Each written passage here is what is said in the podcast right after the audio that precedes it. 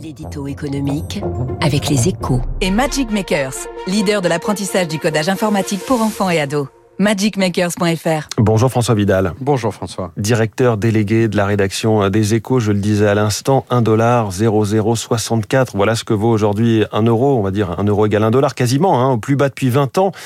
La monnaie unique qui valait 1 dollar 15 en début d'année. Cette parité quasiment euh, atteinte. Faut-il s'en inquiéter, François? En, temps normal, je, vous aurais répondu non, hein, car ce phénomène reflète avant tout le retour du dollar roi. Face à la montée des périls économiques et géopolitiques, la devise américaine retrouve son statut de valeur refuge.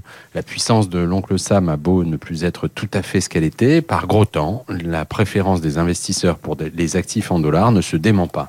Et puis, au moment où, l'activité économique ralentit, hein, la dévaluation de l'euro n'a pas que des inconvénients. Elle offre aux produits européens un ballon d'oxygène bienvenu à l'export. Elle augmente leur compétitivité coût, comme disent les économistes.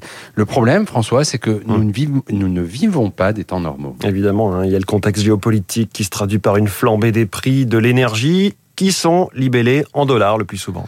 Oui, absolument. C'est en billets verts que les Européens paient leurs factures pétrolières et gazières.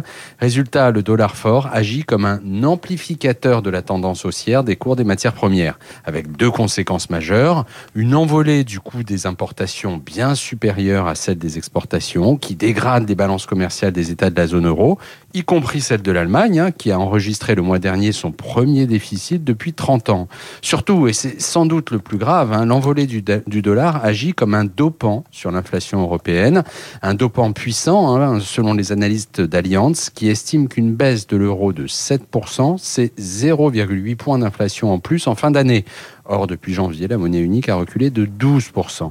La bonne santé du dollar est donc bien un nouveau coup dur pour l'économie européenne. En rognant encore un peu plus le pouvoir d'achat des entreprises et des ménages européens, elle complique la tâche des États et de la BCE qui n'avaient pas besoin de cela. L'édito écho de François Vidal tous les matins à 7h10 sur Radio Classique. La une des échos, les gagnants et les perdants de la chute de l'euro avec euh, trois pleines pages hein, sur le sujet dans votre journal. François, merci.